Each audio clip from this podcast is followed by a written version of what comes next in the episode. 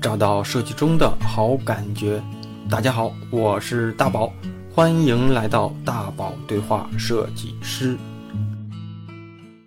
不管我们想不想啊，年龄的增长是我们没办法去对抗的。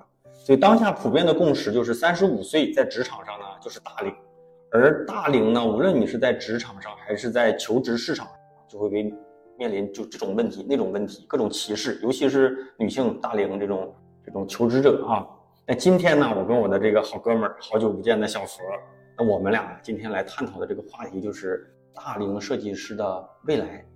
那这个话题其实挺大的，但是我们又是典型意义上被定义成的那个大龄设计师，三十五岁以上了，而且一个身在职场多年，我呢是脱离职场一年，反正都是有一点特殊的一个背景吧。那我们俩来聊聊聊这个话题，那个。借着这场见面啊，这个话题，其实我们准备的这些话题里，我觉得小佛也有他自己的这个感受和看法，我也可以聊聊我的感受和看法。我们俩借着这个东西，算是给大家抛砖引玉一下。因为不管你到没到三十五岁，你总会有这一天要到的。所以开场的时候，不管大家认不认识小佛，也请小佛跟大家打个招呼。哎。大好的，大好的大宝对话设计师的朋友们，大家好，我是小佛。小佛的声音好久好久没出现了。对，我那期是多少期来着？朋友们可以回溯啊，好好多期了。我记得那期下面咱们俩上一次聊的时候呢，评论区里面我插句，那叫我们的二十三十，好像对，我们的二十几岁和三十几岁。对对对。然后有同学就说梦幻联动，没想到这两个声音碰在一起了。哎，真是真是真是。嗯，然后你在三好的节目里啊，反正因为咱们俩的认识之后嘛，每一次有你的节目，我都格外注意，我就在等着你赶紧这出场。对对对对对，就是也许许久没有那个，因为毕竟还是上班嘛。然后，呃，三好的哥哥姐，就我们电台的哥几个，就是基本都全职在做电台，所以老是参与不上。所以大宝也许久没有听到我的声音。反正你每次去的，你每次去聊的那些话题都是偏感受性的那种，什么闲谈的论坛。对对对对对，就那种节目吧，我挺喜欢听的，就，很轻松，而且就某个话题呢，大家的观点可能有的时候是完全对立和不一样的。对对对。今天我觉得，因为我们的这个话题和听众主要就设计师，嗯，我们俩的视角。或者我们俩因为设计这层关系，可能成为了好哥们儿哈。所以三十五岁，尤其这两年吧，疫情之后，这个三十五岁什么求职啊，三十五岁裁员。前两天看了一个短视频，说什么世界五百强的市场总监被裁员之后送外卖，嗯，然后呢，他那个视频里面闪现了几个工卡，其中有一个工卡就是滴滴的工卡，是吧？然后脸没打着码，但是那个工卡袋上看着。然后后来我就搜了一下，他他曾经在滴滴工作过，所以大家都不容易，因为很多人现在还是挤着头想进大厂。对，哎，所以我觉得一个身处在大厂，一个可能已经脱离了这个环境里，咱都聊聊哈。嗯嗯嗯。我觉得准备了一些话题，这些话题里如果有一些不方便的，咱都可以给它避免掉。OK。我觉得先跟大家聊聊这个吧，因为咱不聊公司，咱是可以借着这个话题先进入，就是你在啊。嗯。十几年了是吧？对对，今年是你工作的，在这个公司第十二年了嘛？在这个公司第十二年，那是你职业生涯的第十四年。我零九年毕业嘛，对，一三年，不二三年，这不十四年？十四年，嗯，那就得有一个话题啊，就是在同一家公司工作这么久是一种什么感觉？嗯，尤其是互联网公司变化也挺快。对对对对。在一家公司干十年以上的人，我身边的朋友数一数吧，应该不超过十个。嗯嗯，设计师，你算是其中一个。对，哎，我记得这个话题咱上次就聊过，再聊聊。哎，再聊聊。嗯，这个话题必须得每次 常聊常新的一个话题，感受不一样，也确实经历了这种，确实你包括跟身边人一聊，说哎，你跟那个公司干多久了？或者你跟某个某个公司干多久了？你说十二年。其实活这么大岁数啊，上期聊是二十三十，现在眼看要奔四十了。所以任何一个十年，在你这个小半生的这个时间里、岁月里，其实都都不算短，真的不短。这十年给我的感觉就是还挺快的。嗯嗯嗯，我觉得又跟你的年龄一样，一转眼就就过了，走过了这十多年了。我是觉得每个公司的性质现在其实有有名的几个大厂啊，虽然嗯。都是互联网行业，嗯。但有些确实非常非常卷，嗯。有些还好。你像我们的业务线呢，就是原来基本就是承接客户的这种广告广告推广对广告业务啊，然后所以就是比较直面客户，然后加上不是那么卷的一个大厂，所以跟这儿干着，我觉得是比较适合我吧。包括身边的人、身边的同事啊，我觉得也都比较契合。当然，可能不是所有人都会待这么长时间，不是大家的一个选择啊。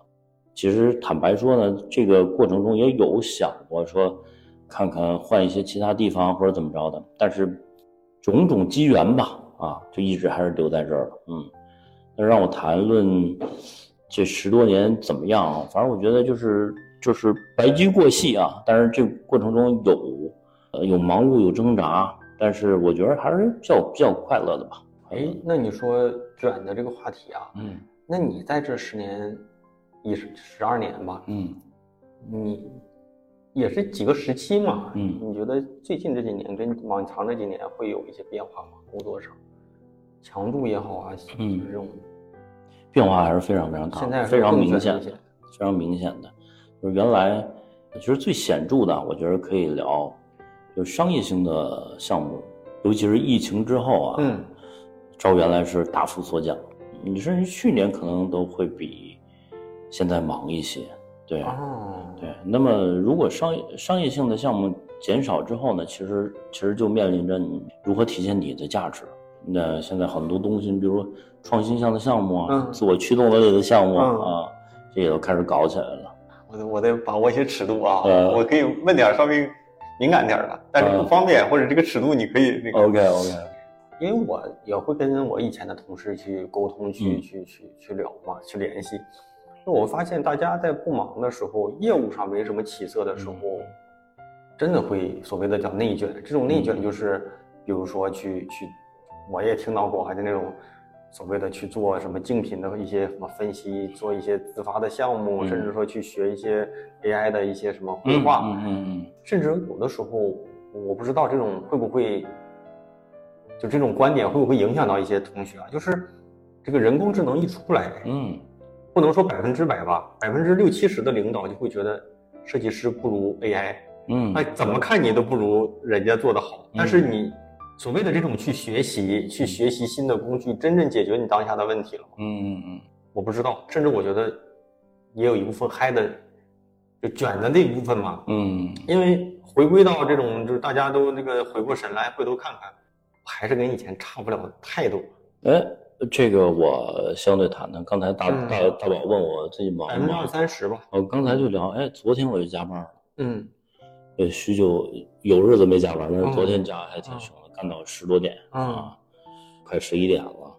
做的是什么呢？就是突然来了这么一个长途的项目，嗯一个好比啊，中国十几个城市，然后这么一个大卷轴的形态，嗯你要把城市的特色都排布在这个卷轴上面，啊，整体又形成了一个像游乐园、巨型游乐园这么一个布局。嗯，这个搁原来呢，你起码就是有日子了啊，画或者拼，对对对，而且时间会很久。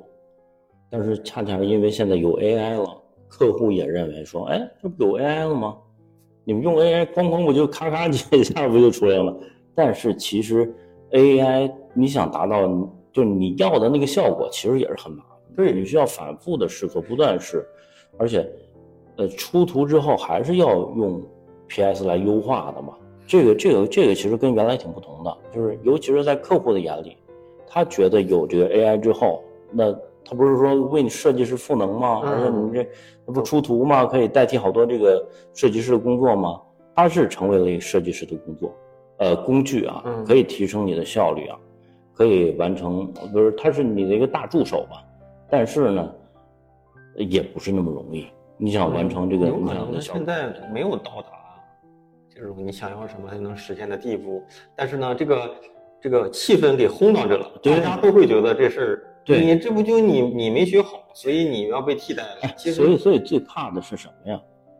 最怕的是，当然咱咱们在这不是吐槽客户，不是吐槽任何人啊，就是有些人他认为他懂一点儿，他稍微了解一点点 AI 啊，嗯比如他自个儿曾经用 AI 出过一张图，嗯，他就认为自个儿懂，这不就那么回事儿吗？大部啊，分都不是商业的。对，但是真正他要是做出来，这个距距离还是非常非常长的啊。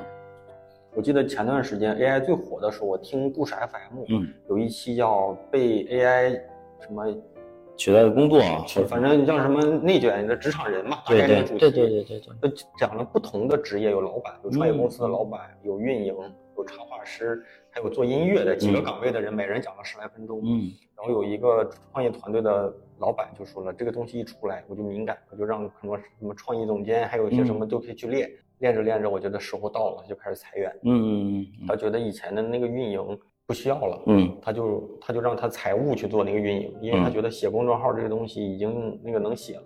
但是我其实就觉得挺悲哀的，就是如果他的定义的运营就是写写公众号，嗯嗯，对吧？做个微博，那这个运营是没有专业的。对对，就真正的专业不是说我能写字儿，而是我为什么要写这个，能写出这些东西，能解决什么问题。嗯啊，你发出去的这些东西反馈给你的一些数据、嗯一些评论，你怎么去应对和解决？对你怎么去拉新？这个内容 AI 能做，但是为什么要做？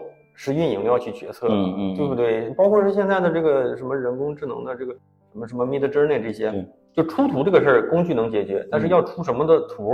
嗯马是要出个红包，还是要出个灯笼，还是嗯要出个滑板鞋？嗯，这个东西他不知道，对不嗯对？你怎么去驾驭？但是大家其实悲哀就悲哀在认为，哎，他已经能写了，所以就不需要你了。所以领导会觉得把这个把这个专业其实给抹平了。我当时就大概发了这么一段文案，我就觉得很悲哀嘛。然后在那个喜马还是网易下面给那个故事 FM 发了这么一个评论，好多人给我点赞。我我操！因为就是你创业公司的老板如果这么浅薄的去认为这样的价值，嗯，其实就说明他自己也不懂。对他的认知就在这儿，他嗯认为运营的价值，运营只是做这些活儿。就是他反正就说发发个公众号什么，他就让他们的运营去转别的工作。当然了，我觉得这也是看需求，嗯看客的客户的需求，就是说这东西能不能取代设计师，或者能不能取代某一部分的工作，这个要看客户对这个层面的内容，他的需需求的尺度是多高。嗯，他是要大师的，还是要普通设计师的，嗯还要基础设计师的，嗯对吧？其实主要是什么？我觉得主要就是嗯，怎么看待这个工具给你带来什么？就是就我那那两天发了一个视频嘛，就是说为什么什么人工智能时代很多人很焦虑，因为焦虑的人啊，就是把自己当成工具。嗯为什么呢？因为出图这部分东西，AI 能给你出了，我就不能有机会出这张图了。所以我的这个，我作为工具的价值，嗯你比如啊，最简单的就是抠图。假如说你这啊哥们儿只会抠图，那现在有那个抠图 AI，你把图传上来直接抠图，那它就是完全可以取代，对对吧？对，所以现在就是这样的，大家焦虑的是因为你做的那部分东西不用动脑子嘛，其实或者是动所谓的这种含脑量低一点儿，其实对，其实呃就是就就 A AI 这个话题，咱可以还多聊聊啊。听众朋友也别嫌烦。对，因为 嗯，我们过去我的这个对话的模式都是围绕着嘉宾去聊他的，但是其实很很少有这种我们去探讨某个。其实咱们也是一期乱谈啊，嗯嗯聊聊近况，聊聊对好多事物的看法。嗯啊，其实 AI 这东西最开始出来的时候，我是轻蔑了，表示轻蔑啊。嗯大约去年十一二月份的时候吧，嗯当时呢就说有一个美国的一个绘画比赛，那个冠军呢就是用 AI 出的一张图插画比赛，然后然后这个大家伙儿都反了，参赛者都说你这不是作弊什么怎么怎么着吗？啊，当时看到呢确实画的还不错那张图，但我觉得呢，照真正的插画师画的好的插插画师啊，或者他理解人的语义，能做出来正经好的插画还远呢。嗯而且呢，当时有朋友转给我说：“哎，你怎么看这个？这呃不是他想考我，发过来说：‘哎，你知道这画谁画的什么的？’我说知道啊，AI 画的。然后我接着说呢，我说这东西啊，照正儿八经能使用到这个正常工作中啊，五年吧。啊 但是紧接着过了两三个月，真就给我打脸。嗯我并没有想象到这个 AI Mid Journey 什么的这些工具哈，当时还是语义输入这种 Mid Journey 这个工具能发展那么快。到后来，这个他画什么呃，像日式插画什么的啊，或者那个美漫那种插画啊，就是人物肖像什么的画的确实挺好，嗯画的确实挺好的。然后包括后来这个 SD 什么出来，就是呢，它能更精确的控制你想要的东西，就距离你想表达你想要的这个点更接近了。嗯啊嗯然后当时刚接触的时候，我是有点恐慌的，我靠，这不是要替代了吗？啊！但后来呢，当你真正使用一段时间之后呢，你就你就发现它和你心里想要那个东西的距离，还是有一定的差距。这个过程，这个过程还是要需要你设计师去弥补的。然后再之后呢，你你把它完全融入你的商业工作中之后呢，你就觉得你像一个导演。对，他是你的大秘书，他他能帮你完成很多基础的工作。我觉得这个时候是现代，我觉得大家或者好多设计师对对待这个 AI 是一个相对正确的心态嘛。当然你要往远了说，就是说这个机器它真正实现人工智能了，它最后把人取代了，那就是在之后再说的事儿了，对吧？其实你有没有想过哈，所谓的这个 Mid Journey 什么的，它未来会不会只是一个升级版的 Photoshop？啊它还是个工具，最后用它的人还是设计师。我觉得，我觉得如果单看 Mid Journey 或者 SD 这种软件啊，就或者 Chat GPT 嗯还是小还是小，它还是仅仅专注在一个专业上要更大范围来看呢，这个人工智能，我还是觉得，就迟早会迟早会取代大部分人的工作的。对，现阶段是不不可以啊，现阶段是不可以。但是但是关键看你如何如何对待这个这个 AI 的态度，你是拥抱的，你是特别抵触的，还是还是什么呢？对对，因为我可能接触的设计师，嗯。全国各个城市的，嗯。什么层级的都有。嗯。我感受就是，一线城市啊，都是哎呀完了，或者是都在学，或者都在卷。嗯，二线城市用过，三线城市根本就不关心，对对，该对。干嘛干嘛，对对对，对需要干嘛我干嘛，对。也也接触不到，也用不上，因为他工作这些东西可能还是对吧？对。可能咱们理解的设计，不同人最后他们脑子里想的那个设计都不一样。嗯嗯嗯嗯嗯，反正我是这是我对待一个呃新领域或者新知识的一个态度，就是你了解它，然后你看看能不能，那是谁说的？呃，是是，反正有一位哲人说啊，嗯君子善假于物，是吧？有这么一东西，你了解它，你看如何能运用它啊？我觉得这是一正确对待一个新科技的一个态度。你看，咱们差不多工作十五年左右了啊，嗯嗯嗯十十十来年嘛。我不知道啊，你有没有某个时刻就特别不想干设计？嗯，有没有这种时刻？有过，真有过，真有过。嗯，你能讲讲比较清晰的回想一下你那个时时候是怎么怎么有这种想法，和你怎么去面对当时用这种想法时候的这种方式吗？嗯，就还是回到刚才，就是我们面对直接面对的是客户，并不是做内部的产品或者怎么着的啊。那嗯，大部分的还是好的，但是总有个别的突然特别特别忙碌的时候，突然遇到就是非常非常难搞的客户的时候。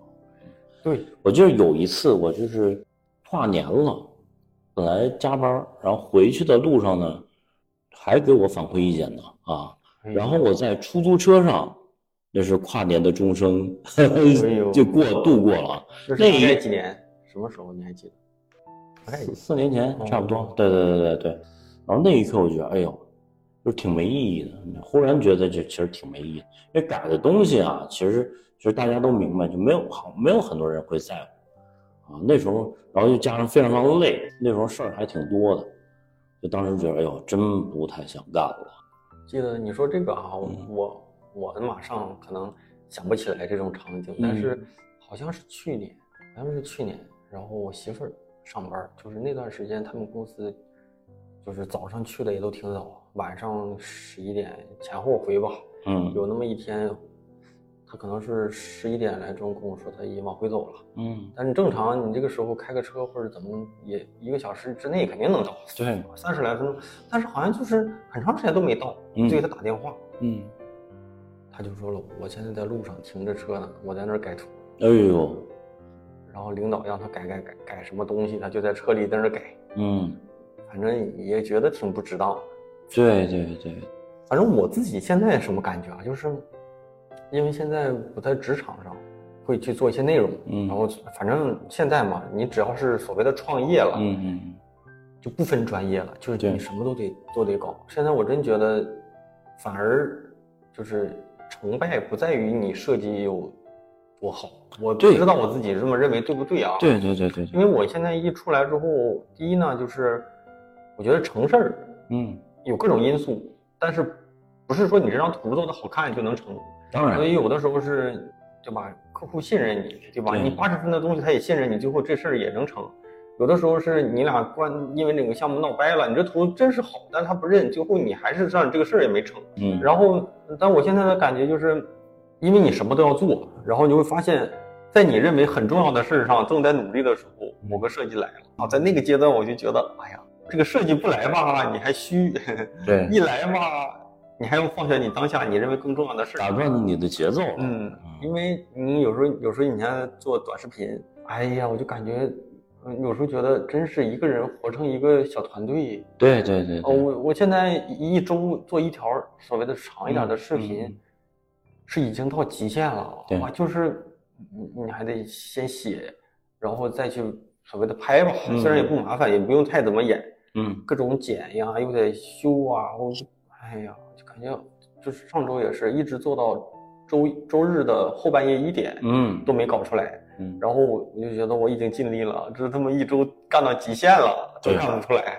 到今天弄完了，对对，今天才算是正式弄完。但有时候就觉得这个时候再来点什么设计，嗯基本上我的工作就是所有的计划都不能按照自己的要求。对对对，尤其是你现在是创业阶段、嗯啊，然后又做自己的内容输出啊，同时也会接商业项目，对，那这时候其实确实很累的。但我觉得有一点啊，嗯我现在真觉得出来了，我我能感受、感同身受在职场上的那种不开心，嗯我没有了。嗯嗯职场上的那种看脸色、傻逼领导那种的什么的，嗯，对吧？那种给你 PUA 的那种的，嗯我现在是是感同，就是感同身受，但是我没有了，这种苦我不吃了。就是哪怕说现在的收入什么的不如职场，我觉得这种钱也无所谓了，因为我感觉他妈的这种干下去，寿命都能再短两年。对，所以大家哈，就是你能听到这种人，就是说我能进大厂，对吧？我我吃什么苦都能，我能能忍，我对吧？我不挣钱，你让我进进去学一年，我都愿意。嗯早些年有的有的是这种人说这种话，确实吃不了这种苦。我跟你讲，他肯定吃不了这种苦，对，真吃不了这种苦。当年我记得招实习生，让他搞两张图什么的，做的不好说两句，第二天不来了，有这样的。啊啊，有的时候有的人就会飘了，他会觉得，对吧？老子这份工作，我能进你这，我也能进到别的，啊但是有可能这就是他最后一份工作，那可能是前几年吧，前几年有这种心态，好多人，反正就会有这样的。嗯所以我那个时候也是发了一条视频，大概的那个名字叫“穷人不吃苦嗯”，我是真觉得这样的，就是吃不了这个苦，你能真正熬出来的，无论是创业，你看他现在怎么怎么样，人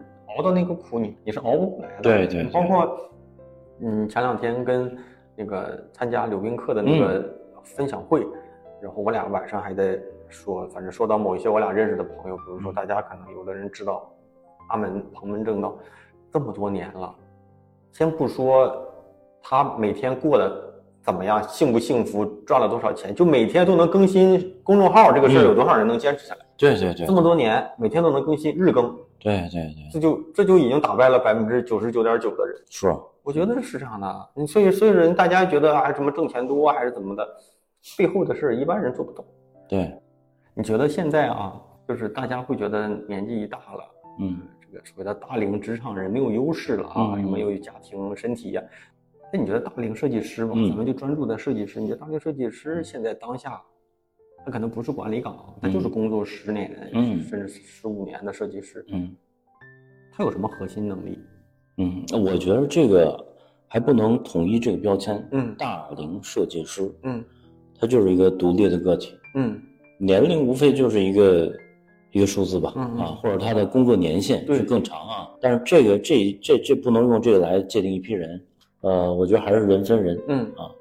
那么我我我是觉得可能年轻的时候啊，可能更专注在某个技巧嗯啊，某个动效如何表现呢？嗯某个画面如何处理啊？嗯于我来讲啊，我于于我来讲啊，我就嗯变化可能是就是对整个事儿的认知不同，而且你接触的面向其实更多了。比如像你或者我，其实我也做很多这种视频类的，这个嗯工作里面啊、或者个人都是视频类的东西，短视频或者长视频内容输出。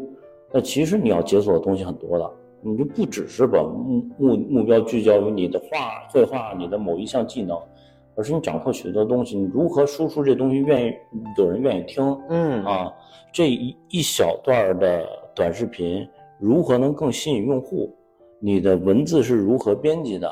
你的巧思在哪里？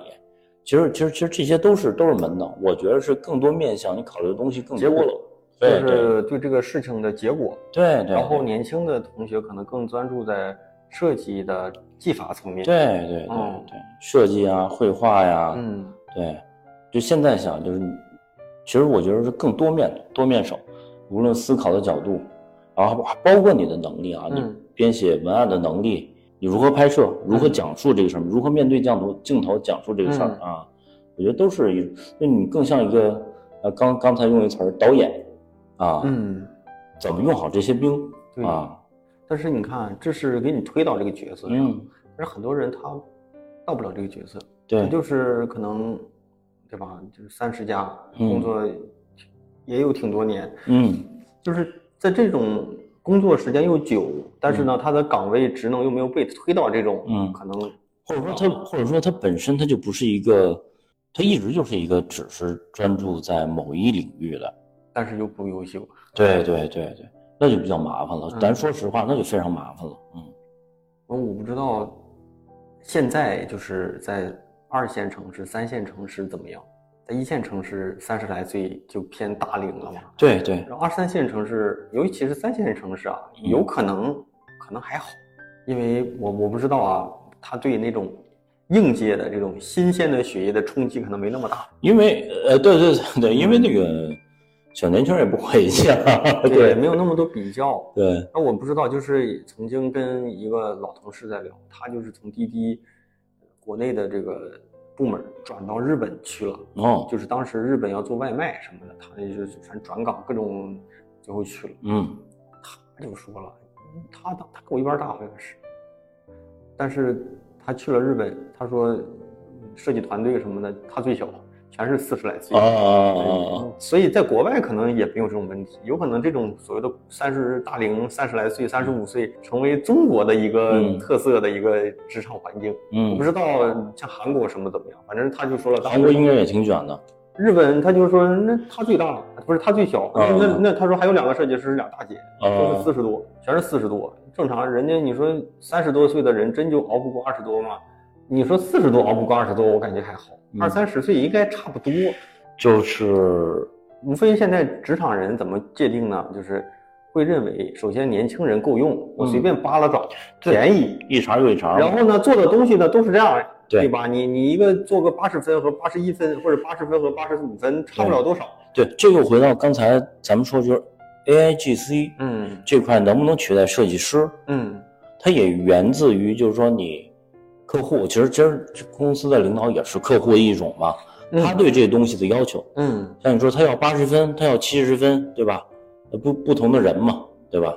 反正哎呀，以前觉得九零九零后都是小孩儿，对对对对，一聚餐发现确实是八零后的人很少了。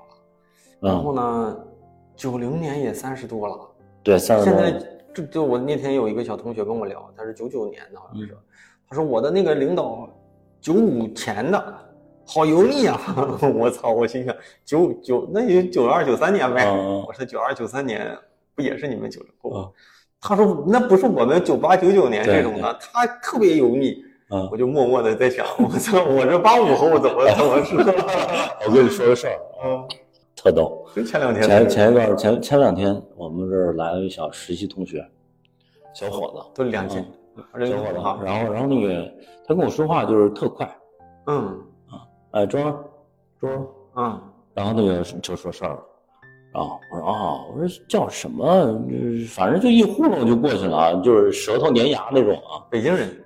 是是，然后呢，这跟他口音没关系啊啊，然后后来有一回他打字儿，我打字儿就是周叔怎么怎么我说我靠，就是这这这是有一种暴暴击感，你知道吗？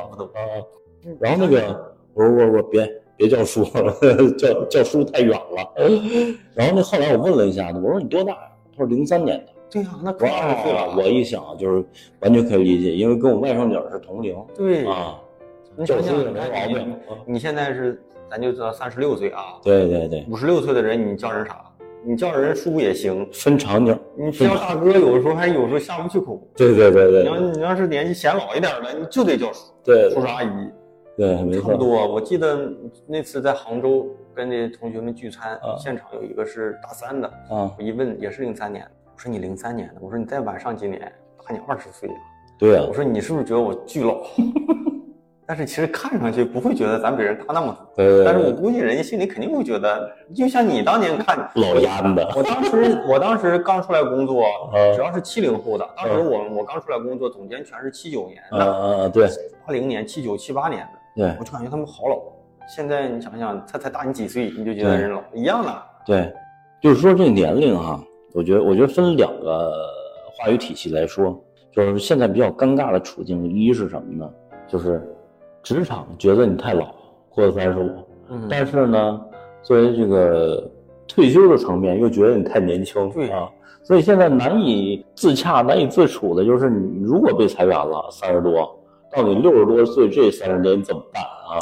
肯定没办法。对对对对对只，是你现在不知道，因为你你如果没有遇到，你没有在真实的环境里，你没下水，你永远不会游泳嘛。对对所以你只有你下场，你才知道。所以这是一个角度来讲，那另一个角度其实就是，我觉得你自己如何看这个年龄这个问题，就是就是你摆脱了这个职场大家都对你这个三十多这么一个要求啊，这么这么一个看法来来讲啊，自己认为自己还年轻，你自己觉得呢？你我自己觉得还可以，还可以。但是你你会不会觉得某一时刻，但这个年轻并不是说你你不成熟，你小孩儿或者怎么着的啊，就是你仍然有活力去做很多事儿，你对对许多事儿你认可的事儿仍然有热情。嗯，对，而不是说啊，一种心态说我到这这岁数了是吧，倚老卖老；另一种就是我到到这岁数了，嗨，有什么可干的？就这样吧，我躺着吧。就这两种其实都不是很可不是很可取的啊。反正我不在职场，我的这种年纪大的这种感觉就会弱一些，嗯因为我对吧，没有人跟我比了，对这还好一点。而焦且虑源自于比较嘛。再加上接触的人里跟年跟自己年纪差不多的人多一点，可嗯，能就会觉得还好。但是有没有某一时刻你会觉得，好像你自己比过去你印象当中自己老了很多？嗯，你会有吗？你是包括生活中是吗？对啊，我这么跟你讲，我哈，掉牙的时候，我觉得自个儿老了。我就是白头发，啊呼呼的，最近就发现这白头发巨多，啊然后明显的感觉就是比去年到今年这一年多了很多。嗯。然后就是包括锻炼，嗯。我以前觉得我就我自己就是还是那个感觉，我自己觉得我应该是锻炼到这个阶段没问题，但是嗯。现在发现身体好像真没有那么好，嗯，也可能是自己锻炼的这个频率跟过去比起来会弱了，嗯，再加上可能休息啊、睡眠，可能一些那个做事情上的一些可能在某个阶段有有些焦虑，嗯会让你觉得这个阶段真是不行，再加上。可能，去年到今年没体检，所以嗯有的时候你有些结果你也不知道。嗯不知道，反正总会觉得不知道还是好的。嗯，但是明年吧，怎么也得去检查检查，必须的，必须的。对，适当的去检。你有你会有这种感觉吗？有，其实其实那个，我觉得对抗衰老吧，我觉得有几种方式啊。嗯，我个人的呢，一是运动，呃，每周进行三到四次力量力量训练吧。嗯然后起码每次练完之后，这个当你肌肉膨胀起来、充起血来啊，你感觉哎，这个状态还是很好的。非常喜欢这种这种出汗，然后肌肉暴胀的这种状态啊，这是其一啊，保持一个运动，然后让自己显得不太油腻啊。嗯然后还有一个就是，我觉得对生活的细微的观察，嗯，我我不太用敏感这个词儿啊，嗯但是许多时候人就是就是有时候人会变得麻木，就因为事儿太多了，你嗯需要照顾的无论家呀、事啊，就朋友什么的呀、嗯工作呀，有时候人就变得麻木。但我还是希望自个儿能处在处于一个相对，就我也经历过有点麻木啊，有点儿就觉得这一天噌一下就过去了啊，一个月一下就过去了。是哪怕一年哈，嗯也是那你一眨眼就过去了这种状态。那我觉我觉得我想克服这种状态，所以我就进行了一个小小的一个改变。嗯我每天睡前会记三件让你自己愉悦的事儿嗯，啊，你自己感到真心的开心的事儿，一定能找到吗？三件你，一定能找到，一定能找到。比如今天我见到大宝，嗯。就老友相聚，嗯。我俩畅聊，这也是我打心底里，我我可能不需要向任何人证明，嗯。但我心底里是觉得我非常认可的、很开心的一件事儿，我就记下来啊。哪怕今天吃了一什么东西，我品尝到它某种某种某种某种某种以前没有的味觉啊，我觉得也很也让我很开心的一件事，就这样的会记下来，每天起码记三件啊，然后一个月呢，嗯。我会发一个九宫格，起码是一个九宫格，嗯。就隶属一下这个月让你觉得哎你蛮开心或者达成小成就的事儿，我设成自己可见，仅自己可见。啊，但是这也是我觉得让你提高对生活，就是你喜欢自己生活、认真生活的这么一个状态。我记得你说这个哈，我记得我跟站酷的总编辑 Q 哥，我们俩在聊，他每天最期待的就是，有点记不太那么准确了啊，大概的意思就是他每天好像起床有那么可能二三十分钟的时间，嗯就是放空的去看着某个地方，嗯可能也不想，反正是看着窗外的一什么树叶还是什么的，嗯他就是那样，嗯他觉得那就是他每天最期待的一个事儿。嗯可能他每天的生活要面对各种烦心的、焦虑的，嗯要决决决定的。嗯我呢，我觉得我的习惯不好，我就是睡前喝酒。啊，喝酒也挺好，还喝酒呢。来上回聊的时候还是你就喝，啊，呃我觉得就是有点酒精依赖，嗯我就觉得我每天最期待的就是睡前干一瓶酒。啊啊我也不觉得这个好，我也不想让大家学，但是好像有时候就觉得不喝这杯酒过不去了，但也不喝，嗯基本上一周得喝个六天吧，啊，差不多，偶尔有那么一天不偶。尔的一天这个时间挪一下，不晚上睡前睡前喝，白天喝。啊，不，白天不喝。呃我睡前喝是因为所有的工作都结束了，嗯啊，只要喝酒了就不工作。其实我觉得挺好，有这么一个小小的爱好。那酒其实有也有很多可研究的点哈。典典型的早 C 晚 A 我是，啊早白天必须靠咖啡顶着，啊，晚上鸡尾酒，咱就换啤酒。我就是啤酒，对我，就是啤酒。当时没那么研究那么透，但是我就感觉反正每天白天我就会告诉自己，晚上坚决不喝但是晚上就会找个什么理由，今天太累了，还是今天比较亢奋，嗯还是今天怎么样，反正就总会就是会喝一瓶，喝一瓶啤酒，我觉得不好。运动呢，反正现在也属于一个暑假阶段了，小小朋友不在身边了，嗯。可能运动的规律就没没那么好，嗯，之前会好一点。现在反正这一个多月锻炼什么的不规律，嗯。就感觉反正会觉得现在的身体不如之前那么好。嗯，就是就是年龄越增长，我越觉得就是身体啊非常非常重要，甚至于它大于许多事儿。对，就是工作生活里边你愁那些事儿，它可能都比不了你身体健康重要真的。咱说到这个哈，嗯有没有想过？你觉得你会，就设计会是你这这接下来这后半生一直会从事的职业吗？其实我我我曾经怀疑过，也曾经坚信过啊。这坚信源于哪儿呢？就是还是从你节目里边听到的啊，就是你当时说你们这个呃有那个计划就出游啊，去去去那个定期吧，当时可能去日本呐、去欧洲啊，去美国啊，一些优秀的呃企业或者设计团队嗯去走访啊，研习研学，然后之后回来之后呢，跟全公司就做汇报什么的啊。那其中我就听到是小黑讲的吗？还是什么？就是他们当时去那个原原研哉的工作室啊，说那个老头儿七十来岁了，人啊，对，人还是干活呢，人那可能不真正手来操作啊，但是人团队还是就把它当成正常的工作在做啊，该思考的也思考。所以从这个角度来讲，我真的觉得这个设计是可以一直做下去的。然后，但是呢，就是说社会环境在变，嗯，咱们刚刚过去这个三年啊，包括现在之后这么一个惯性，现在的这么一个状态，那于这个年龄你又处在一个变化的阶段啊。设计我觉得可以做，关键是就是你用如何什么样的形态来做这个设计，对，设计是否只拘泥于说你拿着电脑啪啪用鼠标来做？还是设计是你观念里边的一个东西？你用它，用这个知识，用这个观念来做其他的事儿，对吧？你怎么哎？你怎么看这个问题？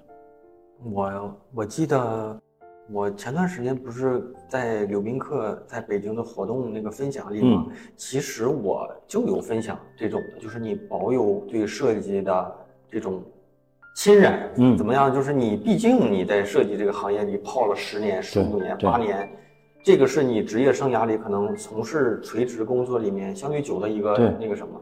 那很多人是这样的，我不做设计了，我要开一个咖啡店，嗯相当于什么呢？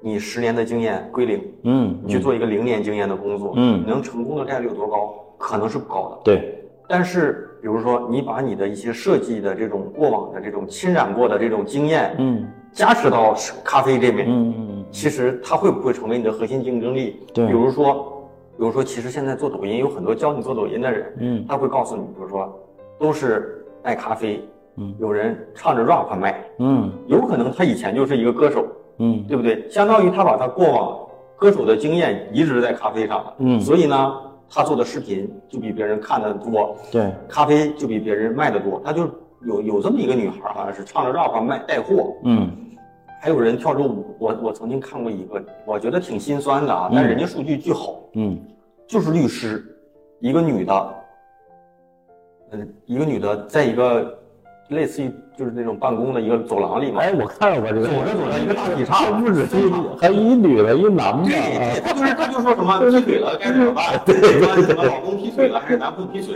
一个男的翻着跟头，啪啪的就，他讲的是正儿八经的律师的那些话术，没错任何改编，也不逗，没错，他妈一边铲一边讲，还搁那转。对对对对对。所以，嗯，都是律师，你们发现他把街舞融入进去了，对对，呃，数据好，所以我就觉得你无论你做什么，你要是能把你设计的这种被侵染过的这个经验，嗯运用到某个你未来想从事的行业里，嗯它可能就是你的核心竞争力。比如说，我当时举的一个例子，就是我我举了两个，一个就是我可能在节目里也说过，就叫就那个超级植物。嗯嗯超级植物，人家对吧？央美的央美的一个平面设计师创立的，嗯那感觉典型就是把它的设计，把它的设计的这种想法融入到了这种一个植物品牌里。对对对，我们能想到的卖花的，对吧？那就是你的绿叶长得有多大，对吧？你这花儿长得能多好看，嗯对不对？别人卖八十，我卖八十五，或者别人卖八十，我卖七十五。嗯但人家就不跟你拼这个，对人包装，人家的概念，对吧？人家那个对吧？什么？包括你说设计设计这两个字儿哈，如果仅仅把它落在哎，如果包装外包装怎么做，这盒我怎么设计，那就小了。我知道，人我那个我知基因就不一样了。对对对，它其其实更像是一个设计公司，然后注入在植物品植物这个载体上。就是说这个植物它仿佛形成了一个微缩的我的一个天地。我这么给你讲一个真实的故事哈，这个是我昨天才知道的。嗯这个朋友呢，在过去我的某期节目里，我跟他对话过，我们都叫他叫阿邦，他是个香港人。嗯二零一二年、一三年我在腾讯深圳的时候认识他，他是一个平面设计师，八五年的，他普通话讲的挺好的一个香港人。啊，难得。然后呢，他当时就是他就是做平面设计师，但是这些经历就不讲了。嗯但这些年呢，人家开设计公司干嘛干嘛的，其实联系的也不多。嗯当时我跟他做对话的时候，他做了一个类似于偏潮牌一点的包包的品牌，嗯然后还做了一个设计公司。他在期间还做过手表的设计什么的设计，都是自己做完自己做完自己卖。嗯但是呢，昨天我看他朋友圈，因为他时不时的会分享他做的一些什么案例，那我就不知道啊。但是他昨天的朋友圈就是他有个茶叶品牌，他跟他的同事们做了一个茶叶的品牌，嗯这个品牌是纯设计师做的，嗯它的包装啊、它的理念、它的这些概念都特别好。这个这个品牌在昨天他放朋友圈的时候，他说了拿到融资两千万了。哎呦，真棒啊！所以呢，你说设计是不是有优势？我我一直觉得，如果你做什么，你都要把过往的经验移植进来。对这可能就是你跟其他人做的差异化。对我说的第一个就是超级植物嘛，第二个案例就是那个叫百叶照相馆，嗯也是央美的两个两个毕业生，一个是八五年的，一个是八六年，还是一个是八五年，一个是八七年的两个人，两个人都不是学摄影的，嗯。但他们就是拍那种老照片，嗯。穿着旗袍的那种老照片，黑白照片，呃，拍着拍着，我知道他们那会儿他们还是九块九给人免费拍，就是相当于一一随便拍一张九块九，嗯给你化妆还给你拍，拍着拍着，给刘烨拍，给林依轮拍，就一下子就火了。啊，对，人家就是属于那种把他过往的那个东西移植到了一个新的领域里。对对，所以大家很多人就是这样，我不做设计了，我又会，我又会，我好像什么也不会。然后呢，他就真做了一个什么也不会的品牌，嗯然后做的跟同行去竞争，你会发现你也干不过人家，那肯定是不行的，对，你就是这样的嘛，没有任何优势啊，对，就是这样的。所以我觉得未来你哪怕我哪怕不做设计，嗯，但是我觉得这块是我的竞争力，可能是设计，也可能是营销，也可能是某些理念，我可能会跟那个领域里的不一样，就是实体的东西。也可以，也可以，课程也可能也是嗯，就是就是你你比如举例刚才那个，呃，植物的那个、嗯超级植物那个，我觉得就很有意思，巨牛逼，挺有意思。他们那个品牌，当时我记得特别火的就是他们那个，现在有很多人抄他们，很轻松，从日本进了一个什么品牌，就是进了一个品种，啊那个松树呢，你不用浇水，它也不会变黄，但它是真的，啊就可以一直放在那儿，就适合小白微缩盆景对，它就？摆在你白领的桌子上面，写的放，它其实不是，它盒上那么写的，打开就是一个小松树，啊，盒上写的放轻松，嗯，对吧？你朋友、你同事之间过生日，你送给人家一个这个放轻松，行不行？对对巨好，一百多。对，那玩意儿还有一个，我有个同事，我离职，我送给他的，他是当时在抖音上有有一两万粉丝，啊，朱顶红嘛，就是那个红色的那个嘛，然后人家给包装重新弄一下，叫注定红啊，啊，然后还好多这种东西，然后又做的符，那个对符，它上面画了一个人参，写的瘦森，森就是人参的参，瘦就是胖瘦的瘦，啊就是瘦森就是送给你有点意思，有点啊玩谐音梗这块的啊，对，但是现在可能宽泛，我印象当中它这还有比如说它那个凤梨的上面那个叶儿，黑凤梨是吗？不是，嗯嗯，不离不弃，啊，不离不弃，全是特有意思的。对对但人家是平面设计师出身，我就觉得他做植物也行，你让他做个内裤品牌，估计人家也能玩出花。嗯只是他没把这个劲儿使在那块儿。就我当年有一个朋友，他在奥美，当时他是客户客户部的，但是他说跟他一起搭档的创意部的两个总监，嗯从奥美辞职，北京奥美的，我不知道是谁啊、人家俩人就做男士内裤，嗯就是也没有融资，也没有什么，也没有什么的，就自己拿自己的钱一直在砸，嗯做的也早。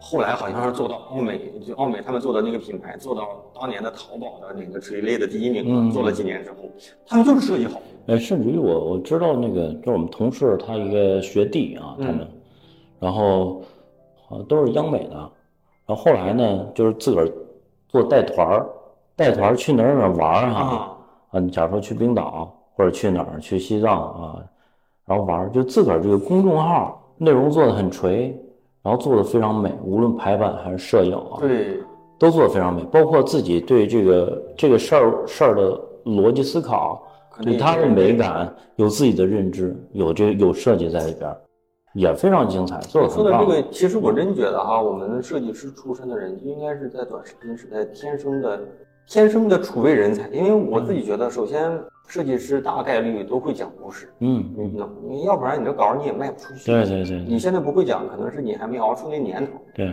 或者是你就不适合啊。对，不适合的人，你做什么都一样嘛。没错你就不，你你大概率你都会讲故事。其次呢，你你虽然不是摄影啊、摄像专业毕业的，但是你最起码还是跟着这层纸离得不远。对，你大概构图什么的也还算可以。没错，然后现在呢，这种软件门槛儿给你拉得很低，你拉非常低。你比如剪映，咱说，对呀、你甚至于说，咱说最浅层的 AI，还是回到这个话题啊，嗯，剪映也算 AI。对，对它的 AI 生成，你语音生成文字，它就把你现在，你比如传统的啊，嗯，剪辑你需要什么 PR 啊、AE 什么的，它浓缩在这个小软件里，非常便捷。所以有了这个工具的帮助，就完全靠你自个儿，你看你有什么东西啊？对对，然后再加上你整体的构图也好，排版，我觉得咱们都是有基础的。有时候我就觉得，妈的，我们做不好，不应该就是自己那个什么。我们，你想想，你一个设计师做短视频和一个翻译做短视频，咱不是说翻译不行啊，咱除非讲英语内容什么的，专业内容咱不行。你你拍个美食，嗯就拍个家居，嗯你拍个旅游，你总归来说你吊打百分之八十的嗯七七八十的人，嗯剩下的那就甚至于你说，就是原来从广告公司出来的哈，那你设计不只是图片，不只是美感，你还有对一个事儿的营销的一个逻辑。对对对对，所以你说咱们现在有没有优势？理论上来说，全是优势。嗯但是大家会把自己局限在，我好像只会做这张图，嗯不让我做这张图，我好像不行了。嗯，不至于，其实是不至于。其实还有一个就是就是看你是否重视这事儿。嗯，比如比如啊，就是还是咱唠唠大龄职场这个事儿啊，嗯嗯这个带有标签属性的这个这个话题上啊，就是说，我我们也做短视频嘛，都做短视频。嗯然后呢，你问自己一一句话，你对自己诚实，就是说你是为了应付应付活儿，对，你还是真的想做一差不多的内容，或者你假设一设想，如果你脱离了这个这个岗位，你没没有人给你发工资了啊，你明天你就做内容去，你期待这个内容给你获得流量或者指着它赚钱，嗯，你能不能做？你说这个其实挺考验人性的啊。对。前两天在群里，人几个小同学就就是在吐槽，嗯，说什么做这个东西什么什么五十块钱一张什么，反正就大概意思就是这个活儿太低了，嗯坑人，就是我都不好意思给大家推，我都觉得坑你们。嗯我是这么说，我说同样的活儿啊，没钱，哪怕说没钱，嗯一个是现在这个活儿，另一个是现在周杰伦找你做这个活儿，嗯也没钱，你是不是特别愿意干？嗯甚至你会干得更好，但是活儿没变，嗯为什么换了一个视角，你就变得这么积极了？对无非就是你看待这个东西的视角不一样。所以如果你能把所有的活儿都都变成我做这件事情能对自己有帮助，嗯。你这种视角去看，其实你就更容易所谓的这种成长心态嘛，你就更容易做出来。所以你看哈，大部分人是因为看见我才相信，嗯。但是厉害的人是因为相信，所以我愿意去做，最后能看见好的结果。嗯其实做内容就是这样，永远都是结果是滞后的，嗯。你也不确定。但是你要是真能做到三百六十五天每天更新一条短视频，嗯或者是一条公众号，内容保持在一个七八十分的，嗯，大概率都能跑出来。但是有多少人能坚持呢？对大部分人坚持不下来。坚持很难的，你都甭说这个啊，这些公众号这是一个复杂的一个过程。嗯就我刚才说那个，每天记三件小嗯小事儿，让你自己觉得高高兴的三件小事儿，其实都挺难的。嗯就是这个这个动作非常简单，许多人其实不愿意去回溯我今天干什么了，对你知道吧？对我有时间我，呃，我刷刷手机什么的，我看短视频就糊弄就过去了嘛，对吧？咱也不是说不好，就是个人有各种各个人的这种放松方式嘛。但是但是其实都是快乐，我觉得这么回溯一下，你品味品味，我觉得也是很快乐。欢迎回来，我是大宝，这是我跟小佛对话的上半场。我们这场节目啊是个长谈节目，关于大龄设计师所要面对的处境、焦虑和对未来所要做出的努力，我俩一个一个跟大家聊聊自己的看法。那还有下期啊，节目更精彩。明天是九月一号，无论你现在是学生，还是跟我一样工作许久的设计师，我们都要在这个被称为金九的日子里去面对更崭新的一天。大家加油啊！继续邀请大家加入我的微信听众群，进群方式就是在我的哼哼哼大宝频道里回复“群”就能够收到。那最近呢，确实因为工作原因，我在群里说话少了一点。那阶段性的忙完了工作，也要回归，多来跟小伙伴们多多交流。大家可以在群里跟我提建议，提供内容资料。当然，如果有合适的角度，邀请你来做分享嘉宾，也不是不可以。总之呢，这是我们这个节目听众的大本营。当然啊，我也邀请大家加入我的星球私房课。虽然我把它定义为私房课，但是我更希望大家在这里能够找到自己的顿悟时刻。亚里士多德有句著名的名言说：“人生最重要的价值在于觉醒和思考的能力，而不只在于生存。三流的交付是技能，二流的交付是逻辑，一流的交付是顿悟，是觉醒。”这些年啊，我也在学习成长上做了大量的投资。我在知识付费上的花费呢，都是为了让自己找到这个觉醒的时刻。当前呢，我在私房课里新增了一个专栏，叫《三百六十五个设计师的赚钱笔记》的专栏。我希望能够把我亲身的经历、身边朋友做过、见过、知道的一切，以设计师的身份视角做到，甚至能够拿到结果的真实案例、故事整理分享给大家。增加这个专栏啊，我不会教大家如何去敲开大厂的门，不会去聊如何做个高大上的简历，如何去面试，如何提升自己的专业能力。我只跟大家聊作为设计师怎么去搞钱和变现的思路跟方法。当然呢，我还给大家增加了一对一的咨询福利。其实这样一个咨询就能够值回票价了。那推荐给在职业上遇到困境、想要转型破局和进阶的设计师。当然还有。希望一直能够保持成长，获取更多设计资源人脉的上进设计师，再就是咱们大宝对话设计师的铁粉了啊！加入方式啊，万年不变，就是在我的哼哼哼大宝频道里回复“归队”，归来的归，队伍的队，就能够收到一个弹出的消息，扫码就能加入。每一次我都会重复，种一棵树最好的时间十年前，第二好的时间就是现在。只有进群的老同学知道这里有多大的价值啊！节目结尾再次感谢一下打赏的同学们啊！第一位是 C Y L，下一位是吴昕啊，再就是好听要早点睡觉，下一位是小猪猪啊，怕大明冬雨已逝，承蒙大家的支持啊！下周三晚上十点钟左右吧，网易音乐、喜马拉雅啊、站酷、小宇宙、荔枝等主流的音频平台就会同步更新啊！咱们下周跟。小胡的对话，不见不散了啊！拜拜。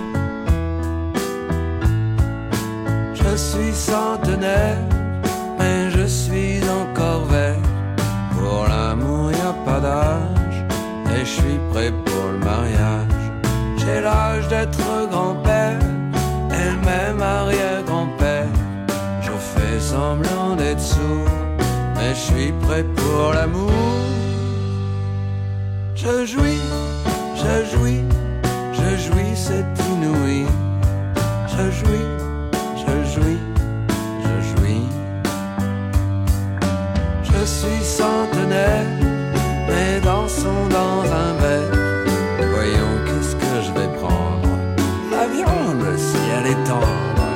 La viande avec des frites, ainsi qu'une douzaine d'huîtres. Une bouteille de pommes et des profiteroles. Je jouis, je jouis,